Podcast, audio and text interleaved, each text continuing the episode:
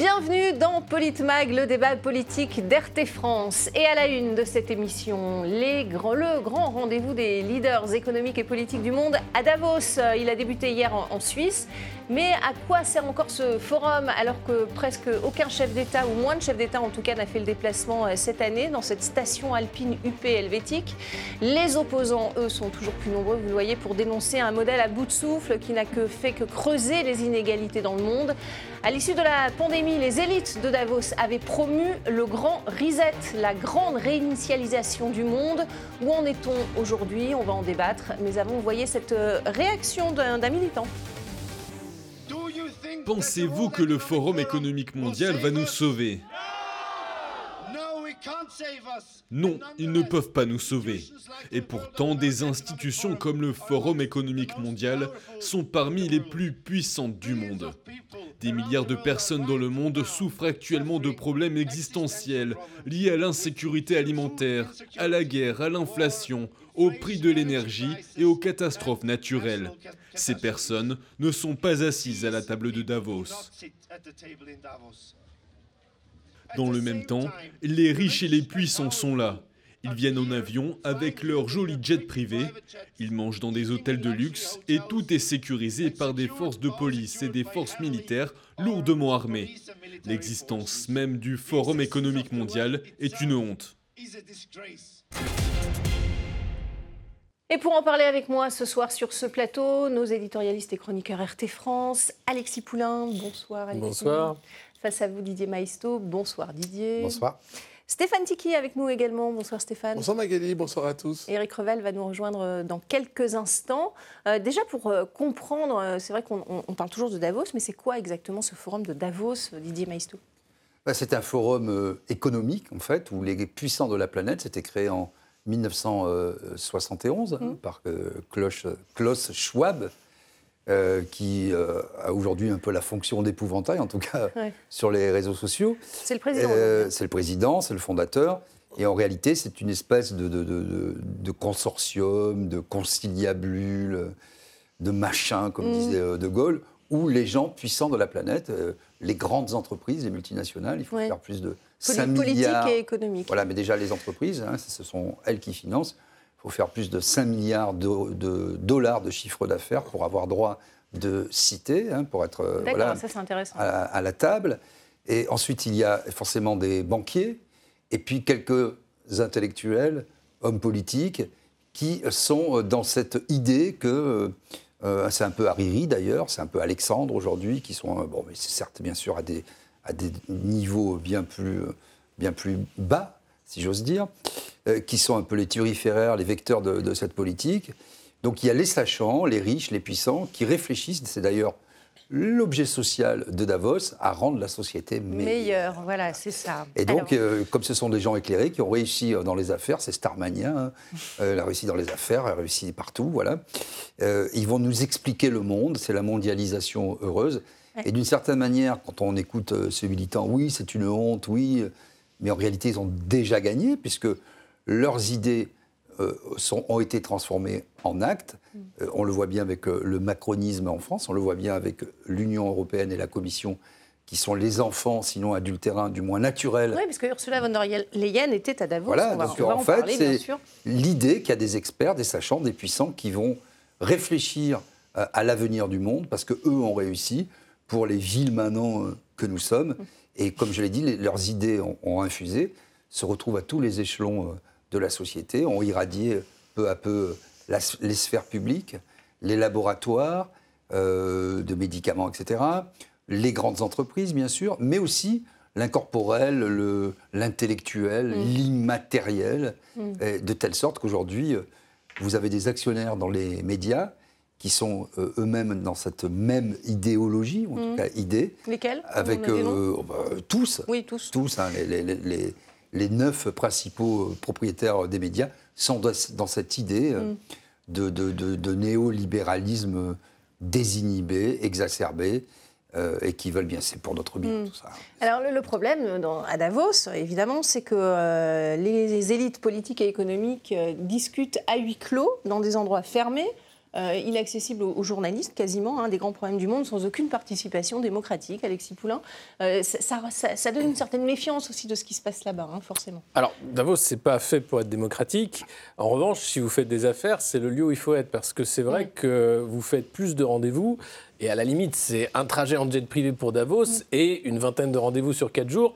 Quand vous êtes dans le business, c'est plus valable que de faire 20 fois le tour du monde dans votre jet. Donc, il y a peut-être là un argument. Du monde, non, non, mais il n'y a aucun bien-être. Je parle de faire des affaires. Pour ce qui est de la démocratie, on repassera évidemment, puisque Klaus Schwab est non élu, Ursula von der Leyen non plus, et tous les, grands dirigeants euh, de boîte, il y a un déficit démocratique hein, dans l'entreprise, euh, ne sont pas élus non plus. Donc c'est des gens. les euh, présidents y vont quand même. Hein.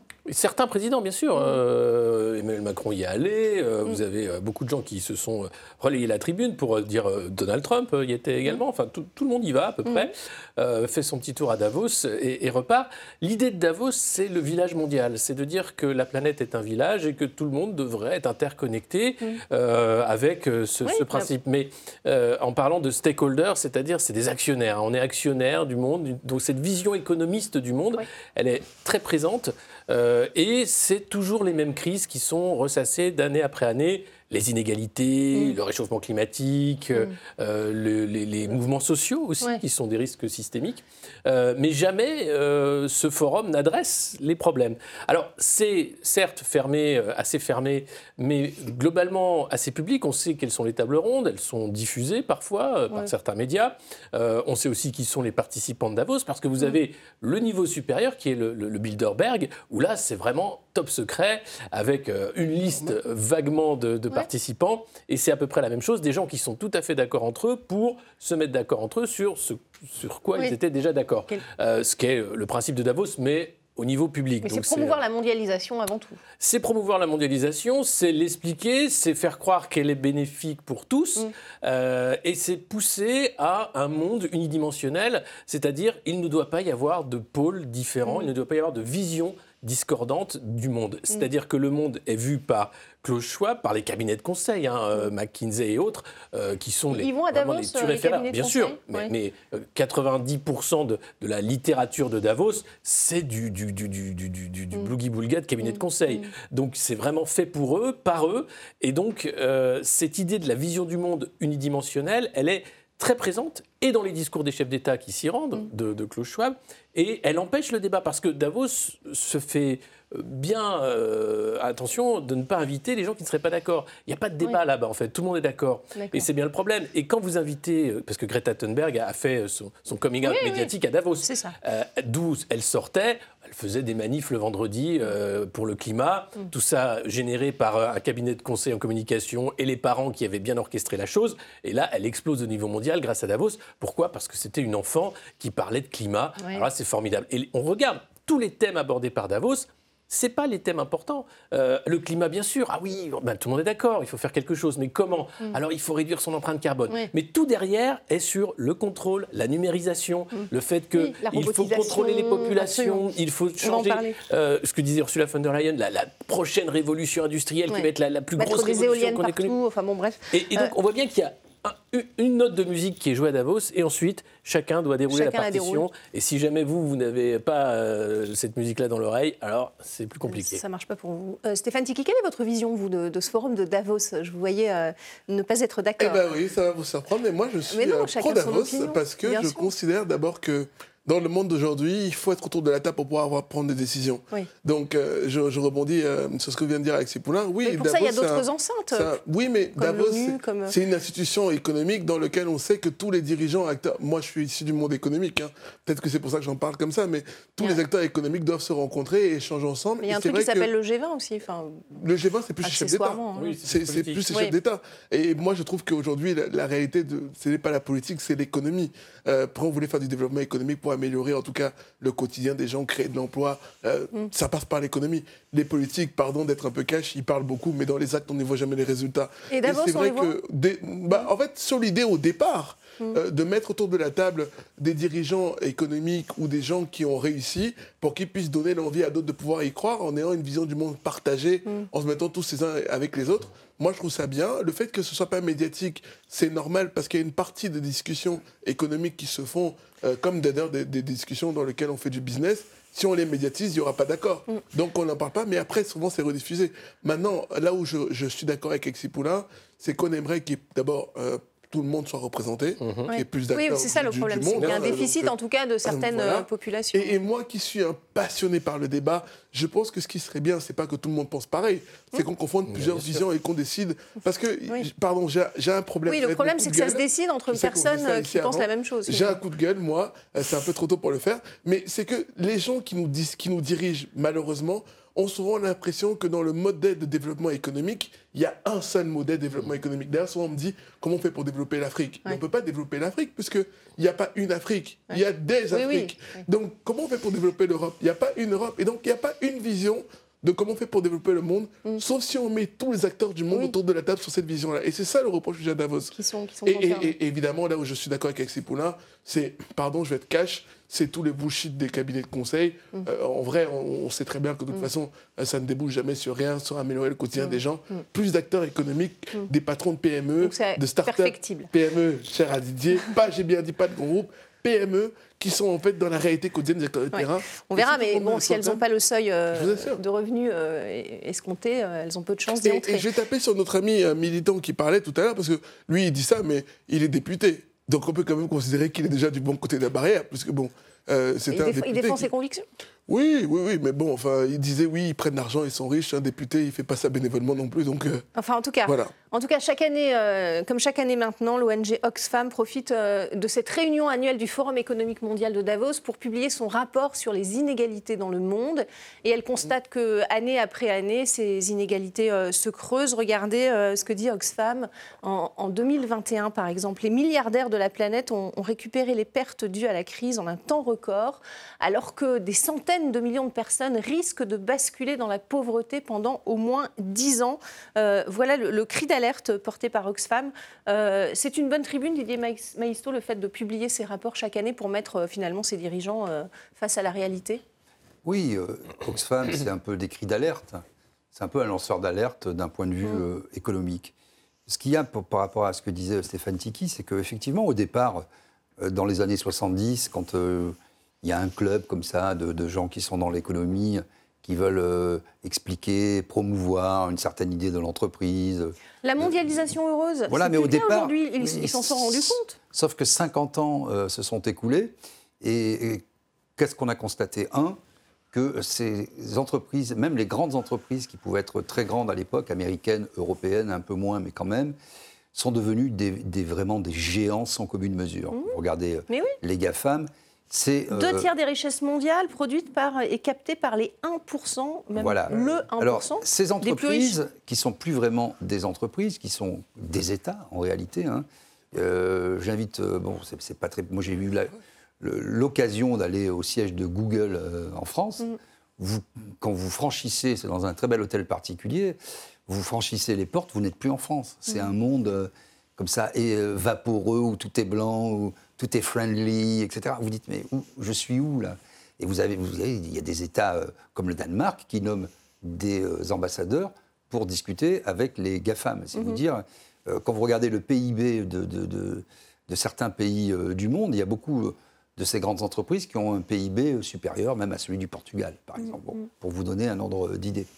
Donc vous voyez, le monde a changé, comme disait une pub, et c'est entreprises, même s'il y a des lois antitrust, qui sont des, entités euh, financières, ont de fait euh, sur la planète, sur, le, sur les pays, une emprise telle que finalement, en possédant à la fois le contenant, en diffusant du contenant, mais en ayant du contenu et en ayant aussi les contenants, ils sont acteurs complètement de la chaîne. On le voit très bien dans notre secteur qui est euh, celui des médias. Ça, c'est le premier point. Et très rapidement, le, deuxième point, la mondialisation s'est déroulée, effectivement, hein, depuis, allez, mettons... Euh, Elle s'est cassé le, nez sur la crise sanitaire. voilà, le début des années 90. Hein, J'ai encore euh, en tête le film d'Éric Rochant, Un monde sans pitié, mais qu'est-ce qu'ils nous ont laissé on a, le grand marché européen, on n'a plus que dalle, on n'a plus qu'à être amoureux comme des cons, et ça c'est pire que tout. C'était l'exergue du film. Et aujourd'hui, force est de constater que 30 ans, 40 ans après, que reste-t-il de tout ça, ce grand village global, mmh, on va être super, etc. Bah, vous avez beaucoup de pauvreté, beaucoup plus de milliardaires, mmh. y compris en France. Bah, les inégalités se creusent. Les inégalités, ce sont, c'est pas qu'elles sont creusées, c'est devenu un abîme.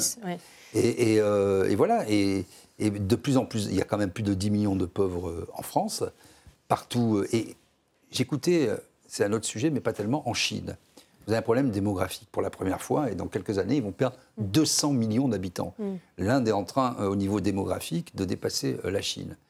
La Chine, formidable modèle économique du communisme comme euh, du communisme capitaliste, hein, si j'ose mm. dire, complètement dirigé.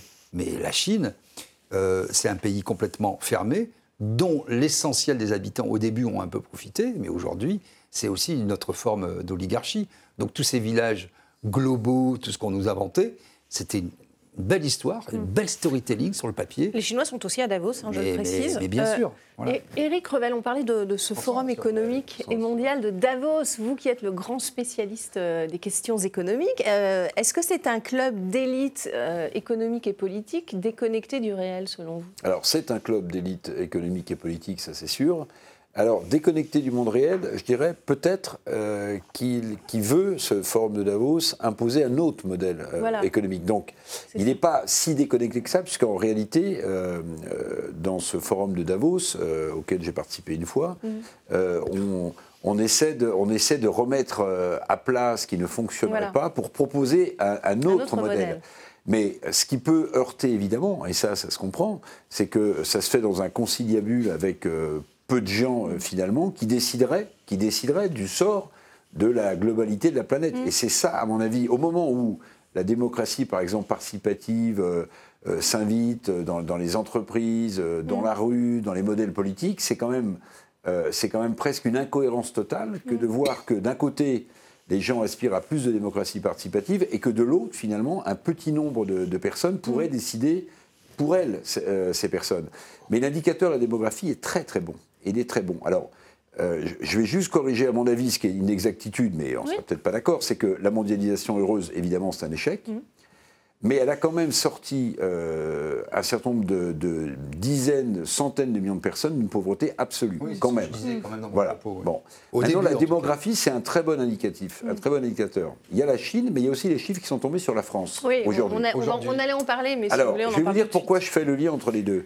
Aujourd'hui, ah, avec un taux de natalité historiquement bas, depuis 1946. Hein. On a eu 723 000 naissances aujourd'hui. Mm. Et hors crise Covid, la balance entre ceux qui sont morts et ceux qui sont nés est négative. Mm. Et pourquoi Il y a eu beaucoup de pourquoi est-ce que Pourquoi est-ce que les, finalement les Français, pour le cas de la France, font moins d'enfants? 723 mm. 000, c'est le niveau le plus bas depuis 1946. C'est-à-dire au sortir de la Seconde Guerre mondiale. Mais parce qu'en réalité, euh, ce qu'écrivait très bien euh, Michel Alliot-Marie dans La grande peur des classes moyennes, ou plus récemment euh, euh, l'ancien patron de Publicis, Maurice Lévy, dans Ouvrez les yeux, c'est qu'aujourd'hui, les gens, et c'est l'un des sujets de colère, je pense, euh, en France, mhm. c'est qu'ils estiment que leurs propres enfants n'auront pas le même niveau de vie ou le même avenir ou la même progression possible que dont, eux ont bénéficié. Donc euh, du pessimisme. Et donc c'est un indicateur supplémentaire de l'échec de cette mondialisation heureuse, puisqu'en réalité on a eu une désindustrialisation en France. On a un taux de chômage, même s'il a été réduit, qui a beaucoup augmenté. Pourquoi est-ce que les gens feraient des enfants Puisqu'ils n'arrivent pas, mm. non seulement eux, à se projeter, mais à imaginer que leurs enfants auront un meilleur sort. Il n'y a pas de politique. Euh, et il n'y a pas de politique de natalité. Et il n'y a pas de politique de, natalité. Il faut quand même noter que la politique de la natalité en France, elle est presque exclusivement euh, euh, financée par le patronat. Ça, on le sait peu, mais mm. c'est une réalité. Oui, le gouvernement n'a pas forcément donc, l'indicateur de, cette démographie, on peut dire, il n'y a pas de politique de natalité, c'est mm. pour ça que les Français ne font pas d'enfants, allocation familiale, mais surtout, il ne faut pas prendre les Français pour des idiots, c'est-à-dire qu'ils ne se projettent déjà pas eux-mêmes à 5 ans, à 10 ans. Comment est-ce qu'ils voulaient qu'ils fassent des enfants en, leur disant on verra ce que sera votre vie dans 30 ans ou dans 40 ans. Moi, pour moi, c'est un indicateur fondamental. Je voudrais juste qu'on voit euh, ce que préconise Oxfam, hein, qui a sorti son rapport donc, euh, lors de l'ouverture de ce forum de Davos. Euh, Oxfam qui préconise de taxer la fortune des milliardaires français. Regardez, taxer à hauteur de 10% la fortune des milliardaires français suffirait à financer le déficit attendu des retraites. Commentaire. Non, mais ça, si vous voulez, c'est typique. Ah, bah c'est typique de la montagne qui accouche d'une souris. C'est typique de. de, malheureux, je suis, je suis désolé de le dire. C'est de la démagogie. Parce que si vous voulez, les, milliardaires, et il se trouve que dans, dans, dans, mon parcours, euh, je sais comment j'en ai côtoyé, j'ai travaillé. C'est quoi la démagogie? C'est taxer les plus riches ou c'est. Non, mais euh, les milliardaires, ils, ont, ils attendent pas. 2%, c'est pas grand-chose Non, mais il faut pouvoir le faire. Non, mais c'est pas réalisable. Et, c'est pas réalisable. Le problème, c'est qu'aujourd'hui, vous êtes dans une société ouverte. Euh, les, les, gens qui sont milliardaires, je peux vous dire, ils ne sont pas en Suisse, hein, ils ne sont pas à Davos, même si c'est à la mode encore de penser que les gens sont en Suisse. Ils sont partout euh, ailleurs, ils ont des trusts, euh, c'est complètement anonyme dans les îles Vierges, dans les îles, les, îles anglo-saxonnes, à, à, Jersey, à Guernesey, ils ont un prête-nom. Vous, vous n'arrivez jamais à atteindre le véritable bénéficiaire. Ils ont des fondations et ils sont hyper bien organisés. Mmh. Donc, si vous voulez, bien sûr que ça, serait intéressant de, le faire, mais ça voudrait dire qu'il faudrait passer sous économie dirigée euh, un certain nombre de pays qui font de l'optimisation fiscale ou, des, ou des trustees, par exemple, où sont concentrés 90% des, fortunes mondiales. Oui, sauf, que, sauf que les, taxes sont de plus en plus supportées par euh, les classes moyennes et les, travailleurs. C'est ce que dit Gabrielle Boucher, directrice générale d'Oxfam International. Regardez. La taxation fiscale au cours des 40 dernières années a évolué, en touchant de plus en plus les personnes à revenus moyens, les travailleurs avec principalement la TVA au lieu des plus riches. Nous devons donc rééquilibrer cela parce qu'il y a toute cette accumulation de richesses. Donc avec une taxe à 5% sur la fortune nette des multimillionnaires et des milliardaires, nous pourrions lever 1,7 milliard dans le monde. Et avec cela, nous pourrions éliminer la pauvreté et même avoir un plan sur 10 ans pour éliminer la faim dans le monde en tout cas, ça pourrait lever de l'argent, Alexis Poulain. C'est si impossible à faire que ça? Oui, enfin, c'est le serpent de mer, la taxation euh, des profits, la, la micro-taxe aussi. Vous mm. avez plein d'options. Mais c'est ce que Davos euh, préconise en plus, hein, même les élites sont d'accord pour, pour le vous dire. Vous avez la, micro-taxe sur les taxations financières, par exemple, sur les transactions financières, les, les, les transactions de, de ultra-fréquence mm. euh, trading, euh, qui permettraient d'apporter énormément d'argent. Ça non plus, c'est pas mis en place. rien que sur le code de conduite mm.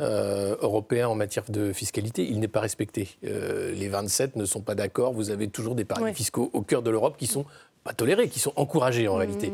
Donc cette question de la taxation des, super profits, des profits, d'aller chercher l'argent là où il y en a le plus, mmh. on fait toujours euh, une sorte d'angle mort, un déni, et on va toujours chercher dans la poche de ceux qu'on sait qu'on peut taxer sans qu'ils se rebellent, qu'on contrôle, ceux qui ne peuvent pas changer de pays, mm. ceux qui sont obligés de consommer et de payer la TVA, mm. euh, ceux qui sont, euh, euh, voilà, qui ne peuvent pas. Après, vous direz, les plus riches payent la TVA aussi. Hein, oui, mais, mais, c'est un impôt tellement inégal, inégalitaire, bien sûr. Voilà, et donc cette question-là de la taxation, elle est centrale, bien sûr, pour une justice fiscale, pour une sorte d'égalité, et pour aller chercher de l'argent pour des services publics. Parce mm. que derrière, pourquoi on veut de l'argent C'est pour financer des services publics qui fonctionnent. Mm. En France, on est quand même un pays particulier, parce qu'on est un des pays les plus taxés au monde, mm. avec visiblement des services publics en état de délabrement avancé. Donc où va l'argent La question se pose. Et ça, très bien de taxer des gens pour aller chercher de l'argent, très bien qu'est-ce qu'on en fait après? Comment il est dépensé cet argent? Donc c'est très bien Je voudrais d'abord Stéphane, Stéphane si vous avez une réaction par rapport à cette taxation. Bah, moi, je, moi, je rebondis sur ce que vient de dire euh, euh, Didier, on est d'ailleurs d'accord, c'est totalement démago. Euh, évidemment, il faut taxer les plus riches pour aider les, ceux qui sont en difficulté. Mais de toute façon, euh, la question, c'est pas est-ce que c'est qu'il faut taxer les plus riches, c'est comment est-ce qu'on peut mettre en place et est-ce que c'est réalisable. Et la vérité, c'est que si cette dame est un temps soit un peu rationnel, pragmatique, et qu'elle sait que ce qu'elle dit n'est pas vrai, voilà, moi je trouve que c'est malhonnête de mener les gens en bateau parce que. Oui, c'est des effets d'annonce, vous voulez dire Oui, mais parce que les gens vont se dire, vous voyez, c'est possible. Et, et, et puis, euh, moi, je, rebondis sur ce que vient de dire Alexis aussi avec beaucoup de clarté. Euh, la réalité, c'est qu'aujourd'hui, on est dans un pays ici où tout est taxé. Vous êtes taxé sur tout, tout le temps.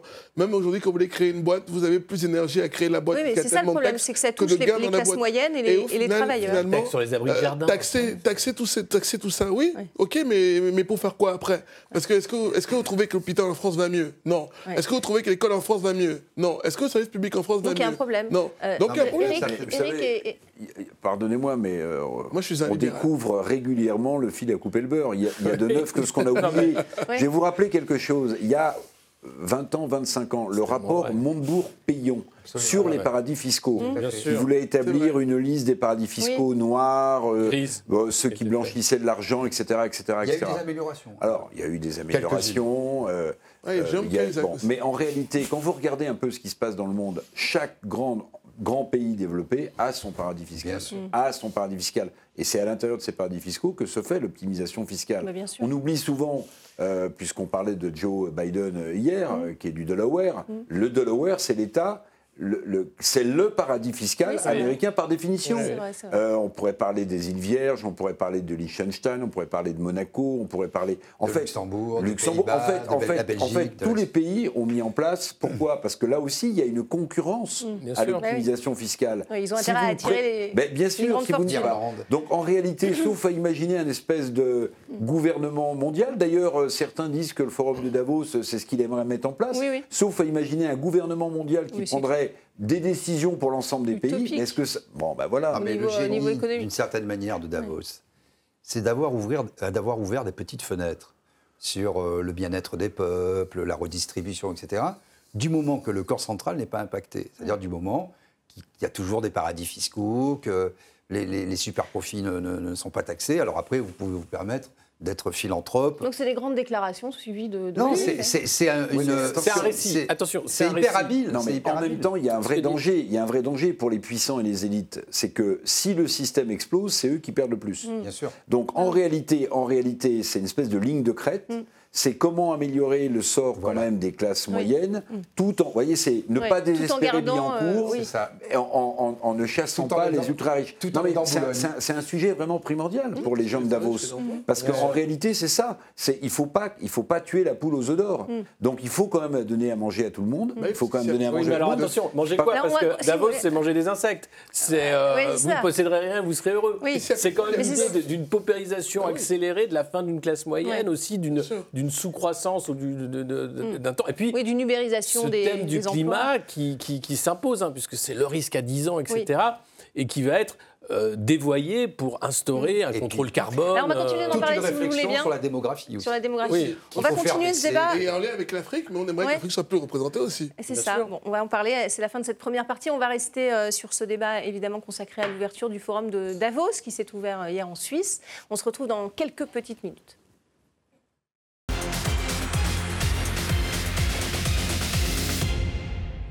Bienvenue dans cette euh, deuxième partie de, de Politmag consacrée à l'ouverture du Forum économique et mondial de Davos. L'an dernier, souvenez-vous, les élites euh, du Forum de Davos avaient, pas l'an dernier, en 2020, pardon, les élites avaient théorisé euh, le grand reset, la, la grande réinitialisation.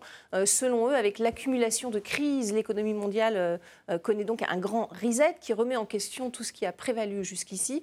C'est Klaus Schwab, le président du Forum économique et mondial, qui l'a théorisé déjà en 2014. Écoutez-le.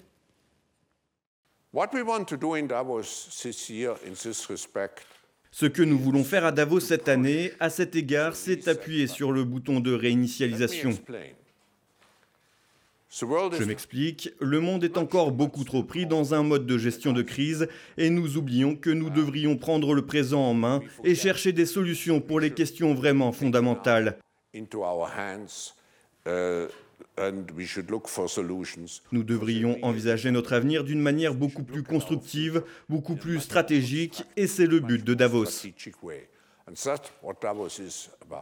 Voilà, au moins, euh, on a compris. Hein. Il faut appuyer sur le bouton reset. Ça fait peur quand on entend ça, pardon. Hein. Oui, non, mais ce qu'il faut voir, ce livre-là, le Great Reset, euh, c'est encore une fois du charabia de cabinet de conseil. C'est l'idée qu'on doit passer par une. pas si bien dire, si je vous montrer un graphique, regardez. on, a regardé, on a essayé de comprendre ce que c'était que ce grand reset. C'est simplement de dire que l'économie doit se numériser, qu'on doit passer à, autre chose. Et ce, ce qu'il y a de terrible, en fait, dans, dans Davos, on en parlait, mais c'est que c'est du récit. C'est-à-dire que derrière le Great Reset, il y a le Great Narrative. Oui. Regardez le Great Reset. Il a été théorisé, comme vous le dites, par un schéma. Alors, euh, tout ah, ce qu'on voit autour, alors, évidemment, c'est au coronavirus, hein, diront certains conspirationnistes. C'est pas faux. en tout cas, tout ce qui est autour, en fait, c'est euh, tout, ce que euh, euh, tout ce que concerne le, grand reset. Et en gros, c'est l'humanité entière. Enfin, oui, alors tout est impacté, bien sûr. L'idée, c'était de dire voilà, on va manger différemment, s'habiller différemment, consommer, travailler différemment, et tout ça avec la numérisation. Tout est Et, et, le principe aussi de l'être digital, l'être virtuel, l'être enfin transhumaniste. Et il y a derrière effectivement ce, côté transhumaniste. Mais le, pire dans, cette affaire, c'est que c'est du récit, c'est-à-dire c'est une fable. Euh, parce que vous aviez euh, cet été euh, en Arabie Saoudite un meeting de Davos, hors les murs, mm. où il a parlé du, grand narratif, de great narrative. L'idée, c'est de raconter comment le futur va être. Mm. Mais qui peut prédire le futur? Personne. Donc l'idée, c'est d'aller dans une direction où, en réalité, on crée de nouveaux marchés via la numérisation, pour les cabinets de conseil notamment, mais aussi les grandes entreprises qui vont trouver là de quoi euh, bah, mm. avoir de nouvelles poches de croissance là où il n'y en a plus. Mm. Donc c'est simplement inventer de la croissance là où il n'y en a plus ah et mettre un grand mot là-dessus qui s'appelle le Great Reset et faire croire que derrière on va tout changer. Mm. Non, on essaie de gratter de la croissance là où il y en a. L'idée par exemple typique, c'est de dire bah, une voiture pétrole, ça pollue, donc il vous faut une voiture électrique. Mais comment on va produire l'électricité? Au charbon, comme en Allemagne? Votre sentiment, Didier Oui, c'est ça. Je, trouve qu'il bon, y a forcément beaucoup de fantasmes autour. C'était en 2020 et trois ans après. Alors, on voilà, non, mais tout le monde aujourd'hui. Ils n'ont pas appuyé sur le bouton. Hein. Non, mais le problème, effectivement. Enfin, loin de là même. Hein. Non, mais. Pardon. c'est à la fois du narratif, et c'est là où c'est euh, un peu Attali d'ailleurs. Hein. C'est-à-dire, c'est des gens qui, qui construisent euh, des univers mentaux, qui font de la prospective et qui lancent des ballons d'essai avec tout un vernis. Ce sont des gens qui parlent bien, qui, qui théorise. Mais en réalité, effectivement, c'est, c'est à la fois de la prospective et à la fois tirer euh, parti de ce qui est en train de se produire dans tous les pays. Donc, mm. euh, et pour que la croissance bénéficie surtout à ceux euh, qui en sont les acteurs, mm. aux manettes. Vous voyez? Donc on raconte un peu en Europe ça, dans un vocabulaire de science-fiction qui fait un peu rêver, qui, peut, qui fait un peu frémir.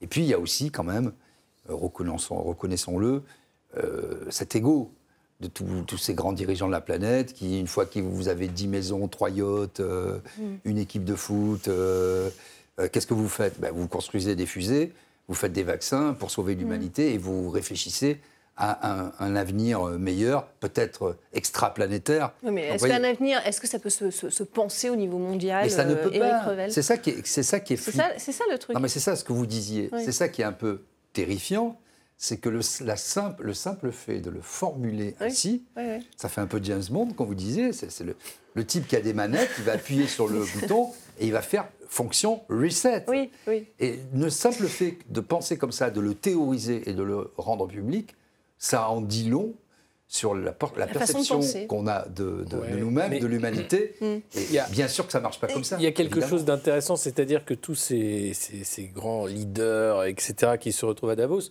partagent les mêmes lectures. Il y, a, un club de lecture de Davos mm. où on lit à peu près tout le temps les mêmes livres. Vous parlez d'Harari, mm. euh, mais plein d'autres. Et donc, il y a une pensée unique qui se fait jour. C'est-à-dire que finalement, le prisme par lequel on va voir le monde, c'est quelques livres qui vont être iconiques mm. et qui fait qu'on va sortir un truc comme le Great Reset parce qu'on mm. pense que c'est comme ça. Mm. Mais le problème de Davos, c'est tout ce qui n'est pas vu, c'est euh, les angles morts, c'est la, volonté affichée de ne pas aller chercher la contradiction. Et c'est la limite de l'exercice, c'est-à-dire que oui, la mondialisation, elle peut être heureuse, elle peut être aussi extrêmement catastrophique, notamment pour les économies développées. Si je peux me permettre juste... C'est plus la seconde option aujourd'hui. Hein. Un petit ajout, c'est qu'il y a du fantasme, mais il y a aussi une part de réalité. Parce qu'avec la digitalisation de nos sociétés, vous avez des leviers là, très concrets pour agir sur le quotidien des gens. Mm. Euh, l'argent numérique, euh, la digitalisation des services publics, euh, l'ubérisation via des plateformes sur les mm. taxis, sur mm. la restauration, sur les grandes enseignes. Donc, c'est pas si déconnecté que ça, parce que même si il se pousse un peu du Selon c'est donner les moyens à une population de, faire son travail de façon plus facile, la robotisation, etc. Et vous avez un prix à payer qui est, tellement cher.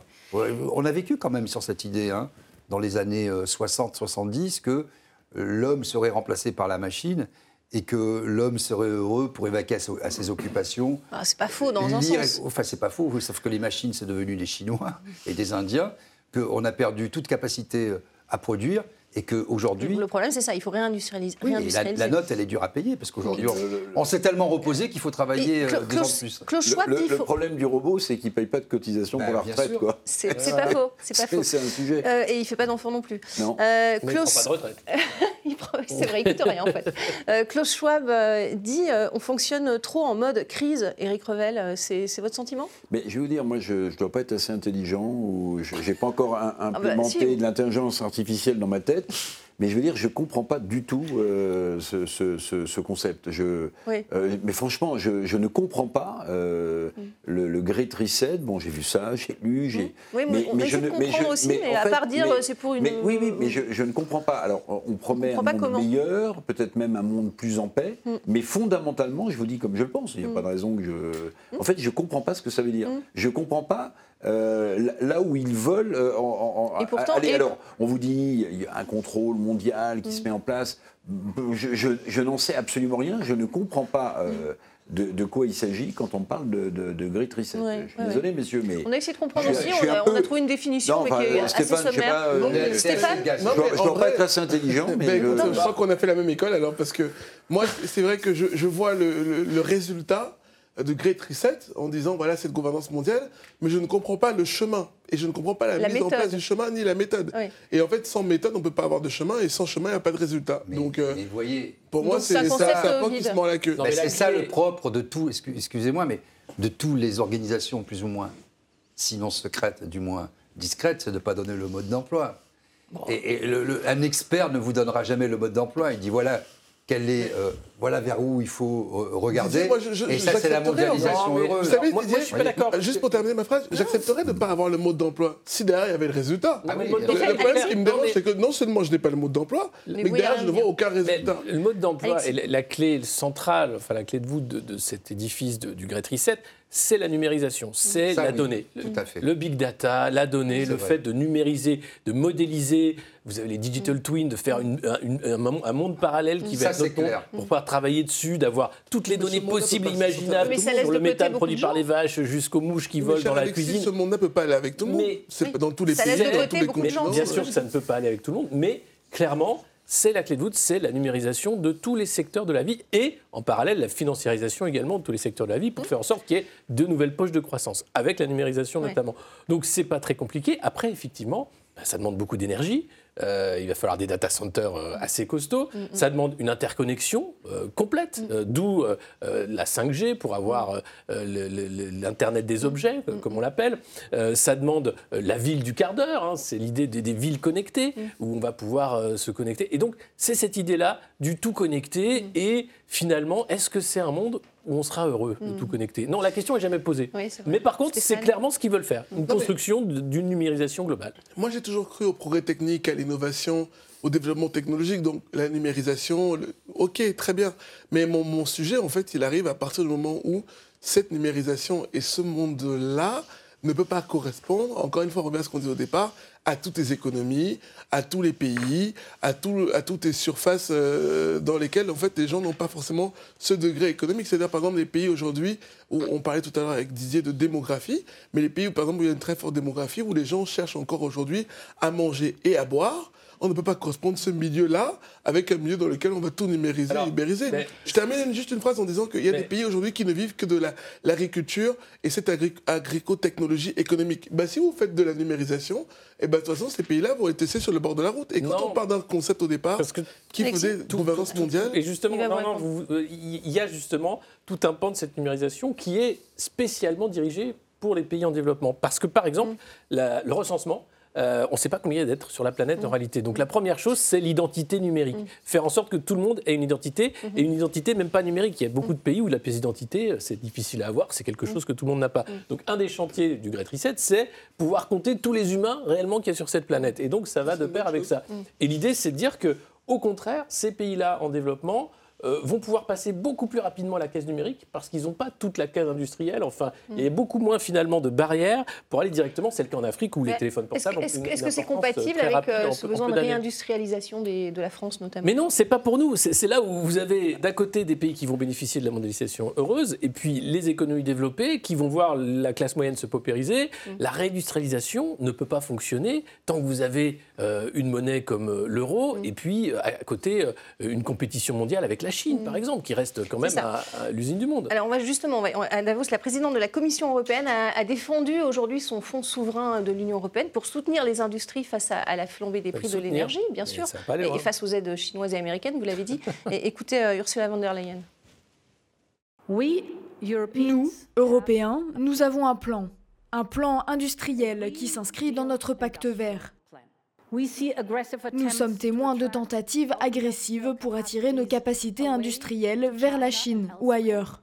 Ce n'est un secret pour personne que quelques-unes de mesures d'incitation destinées aux entreprises prévues par la loi sur la réduction de l'inflation suscitent un certain nombre de préoccupations.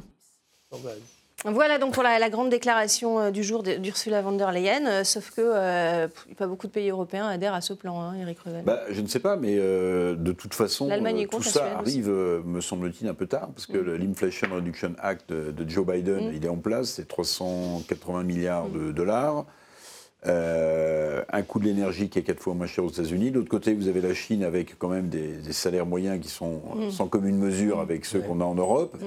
Bon, voilà, mais ce qui est intéressant dans sa déclaration, je veux dire, c'est ce qu'elle dit en creux, pour moi. C'est-à-dire que pourquoi est-ce qu'il faut mettre euh, en place un fonds de développement européen Parce qu'on est à la ramasse.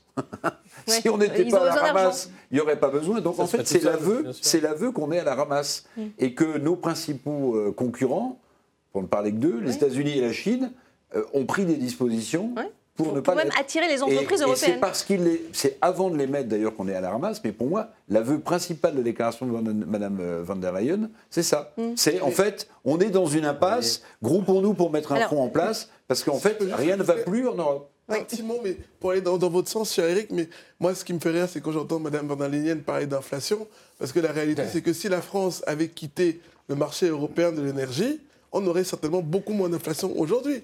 Donc c'est encore une fois, comme on disait, le serpent qui se mord la queue. Oui, Didier Mais Ce qui est posé, c'est le problème de la supranationalité, en mm. réalité, dans ces affaires.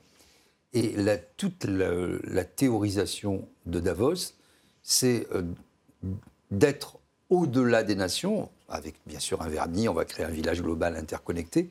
Après, ce qui se passe à l'intérieur, ce n'est pas leur problème. Eux, ce qu'ils veulent, c'est rester au-dessus, être les arbitres et défendre les intérêts des multinationales de ce monde. Aujourd'hui, on assiste quand même à un monde, oui, qui est devenu multipolaire, mais où les nations qui réussissent sont des nations agressives qui pratiquent, euh, je dirais, un néolibéralisme ou un capitalisme à la fois protectionniste. Mm. C'est-à-dire que la Chine en est un parfait exemple. Bien sûr, les États-Unis. les États-Unis en sont un parfait exemple. Et qui inventent en plus, par tout un tas de systèmes du soft power ou de l'extraterritorialité euh, juridique pour prendre le contrôle, ou par l'armée, par des moyens militaires. Donc vous avez cette supranationalité qui est là, oui, toujours avec un, peu une espèce de morale, de philosophie, euh, soyons tous heureux sur Terre, mm. tenons-nous la main, la Terre est un grand pays. Et après, ça organise la compétition et seuls les plus vaillants vont, euh, vont pouvoir tirer leur épingle du jeu. Et pour finir sur le sujet, c'est pour cela que Emmanuel Macron met sans arrêt en exergue la souveraineté européenne. Parce qu'il essaie de correspondre au narratif d'Ursula von der Leyen, voyant bien que de toute façon, la démocratie française et la souveraineté française ne sont plus qu'un lointain souvenir, même s'il prétend qu'il va réindustrialiser le pays, etc. En réalité, il a dit une fois ou deux au moment du Covid, quand il y avait une carence mmh. de tout. Mais en vérité, il est dans le narratif européen, sauf qu'il n'y a pas. il, ne peut pas y avoir de souveraineté européenne, ni sur le plan juridique, encore moins sur le plan politique, et encore moins avec. Euh, sur le plan politique, c'est peut-être pas sûr, puisque Emmanuel Macron s'est exprimé aujourd'hui. Il n'y aura jamais de souveraineté européenne sur le plan euh, politique. C'est tout à fait impossible. C'est parce que dit le président français. Aujourd'hui, il a reçu. Non, mais on va, l'écouter. Tous les présidents l'ont dit euh, depuis euh, Mitterrand. On va, on va débattre après. En tout cas, Emmanuel Macron n'était pas à Davos hein, cette année. il était à, à l'Élysée. Il s'est félicité ce matin de sa présidence à la tête du Conseil européen. grâce à lui, dit-il, la communauté politique européenne a fait son chemin. Regardez. Le 9 mai dernier, j'ai pu proposer cette communauté politique européenne pour poser les bases, là aussi, d'une nouvelle enceinte politique et rassembler la famille européenne. Cette communauté politique européenne a vu le jour quelques mois plus tard, sous présidence tchèque, à Prague, avec cette première réunion qui nous a permis justement de réunir une Europe géopolitique sous une autre forme. Voilà, donc une Europe géopolitique sous une autre forme. Hein. C'était à Prague, on t'en souvient, une photo de famille uniquement était sortie de, ce rassemblement. Unité face à la Russie, c'était le but de cette photo. Est-ce que, est que cette politique commune est possible? Non. Euh, c'est très simple. Euh, il suffit de voir euh, rien que le marché unique de l'énergie avec l'Espagne et le Portugal qui mm. en sont sortis parce qu'il y a le principe hein, d'îlot, je ne sais plus comment, mm. énergétique. il suffit de voir Croatie, Pologne et, Hongrie qui ne sont mm. d'accord sur, rien. Il suffit de voir l'Allemagne et la France, ce fameux couple franco-allemand, ce moteur franco-allemand qui n'en est pas un, puisque systématiquement, si on prend des initiatives en matière de défense, elles sont systématiquement euh, mises sur la mm. touche, torpillées par l'Allemagne, mm. qui va s'armer du côté américain plutôt que d'essayer de développer euh, un armement euh, européen.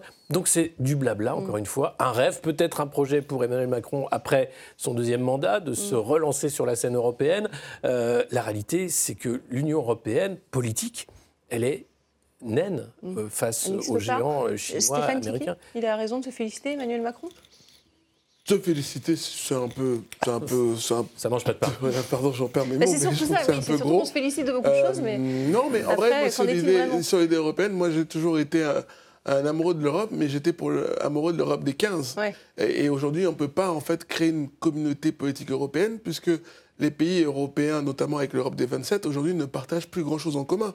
Et, aujourd'hui, on arrive même à avoir des arbitrages. Et chacun défend ses propres euh, intérêts. voilà, vous m'avez enlevé aussi les mots de la bouche. J'allais dire, on arrivait dans, dans un arbitrage où certains, mais d'ailleurs c'est tout à leur honneur, et on aurait bien voulu que le président français aussi prenne ce genre de décision, c'est-à-dire que certains, pour protéger et défendre les intérêts de leur population, font le choix d'abord de se défendre eux-mêmes avant de défendre l'intérêt mm. européen. Donc tant qu'on n'aura pas ça, ça ne pourra pas marcher. Mm. Euh, On va sans compter le dumping social, la concurrence, enfin il y a plein de sujets. juste un mot, euh, entendre Emmanuel Macron se féliciter de quelque chose qu'il a mis en place, euh, c'est assez courant. Vous l'avez jamais vu reconnaître un échec. Le président de la République, il ne reconnaît aucun échec. Il, y a, une nouvelle loi nucléaire là pour relancer 6 mm. EPR. Euh, est-ce qu'il a fait un petit mea culpa sur le début de son quinquennat sur le secteur nucléaire? Non. non. bien sûr. Ah non, c'est la faute à la guerre. Mais juste, on regarde le détail. Un comité politique pour faire quoi, par exemple? Une communauté politique. une communauté politique pour faire quoi? Tiens, par exemple, euh, pour euh, avoir une nouvelle politique d'immigration dans l'espace Schengen.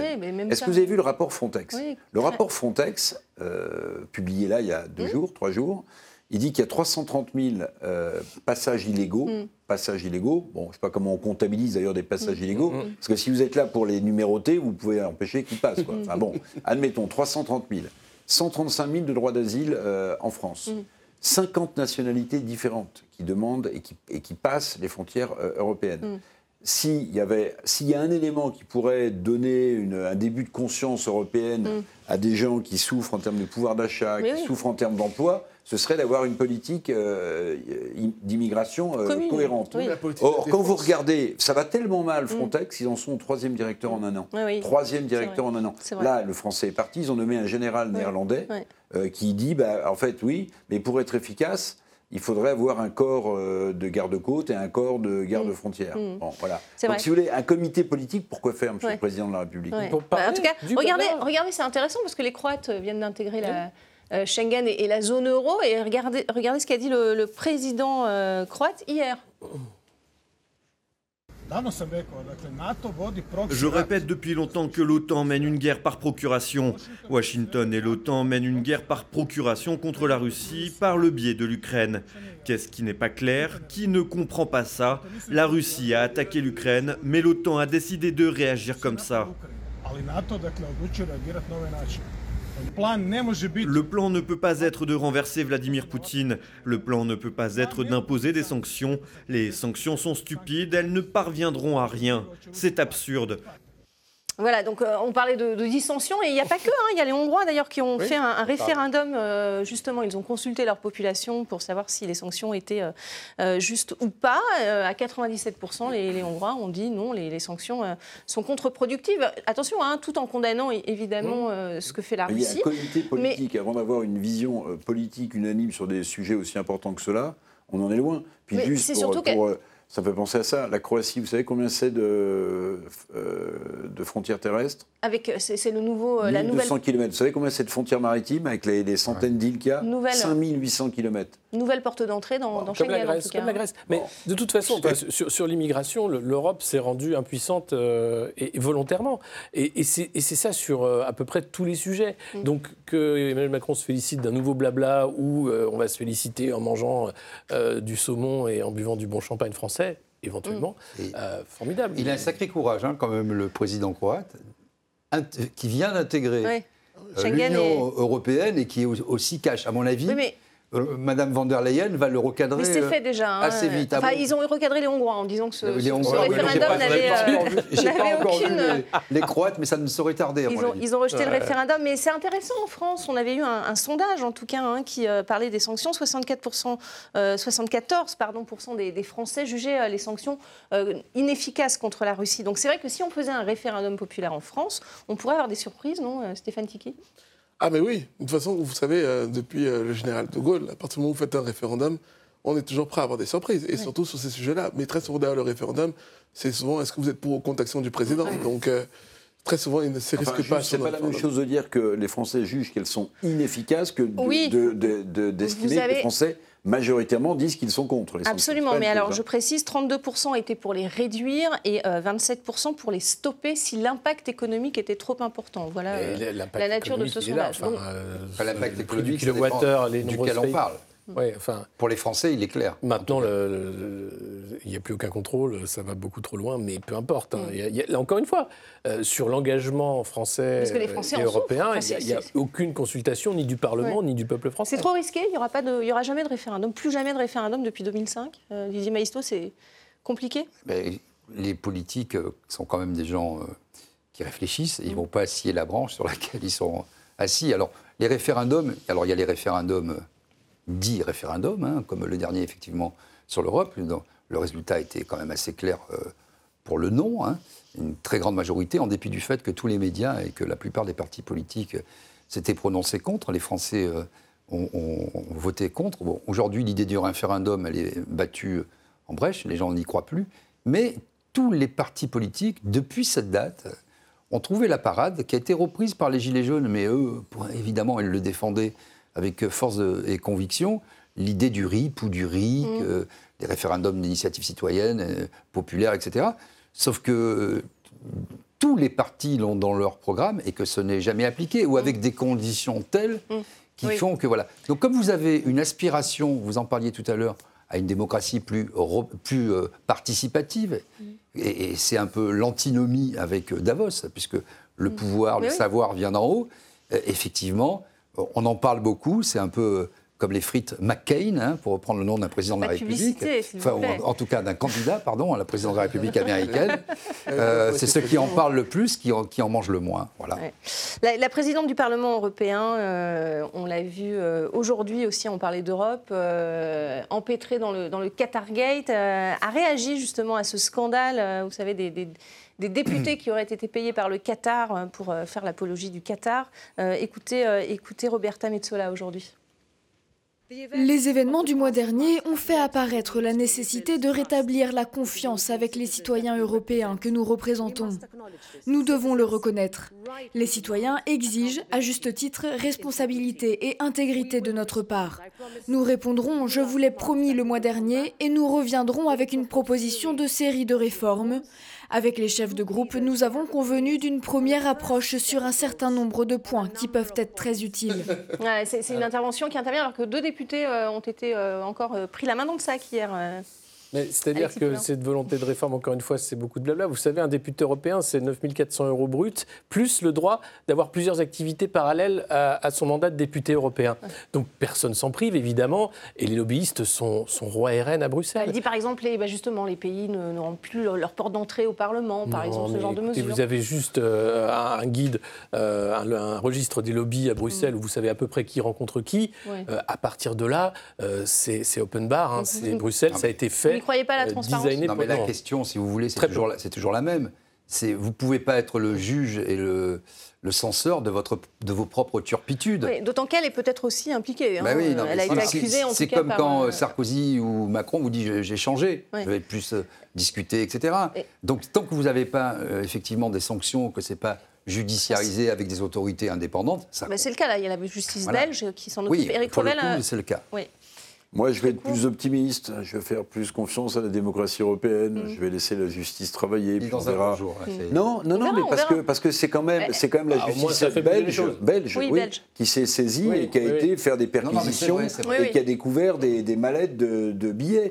Donc c'est quand même la justice qui a révélé le scandale. C'est pas les médias. Ben Absolument. Bon, pourquoi pas lui faire confiance euh, Écoutez, on verra. On verra. mais très bien sur le cas Target. Maintenant, parlons aussi des contrats. On n'a plus le temps malheureusement parce qu'on a oui, on a plus le temps en fait. Allez, ce sera tout pour ce soir. Merci en tout cas, merci à tous euh, d'avoir participé à ce débat sur RT France et merci à vous pour votre fidélité et restez avec nous sur notre antenne.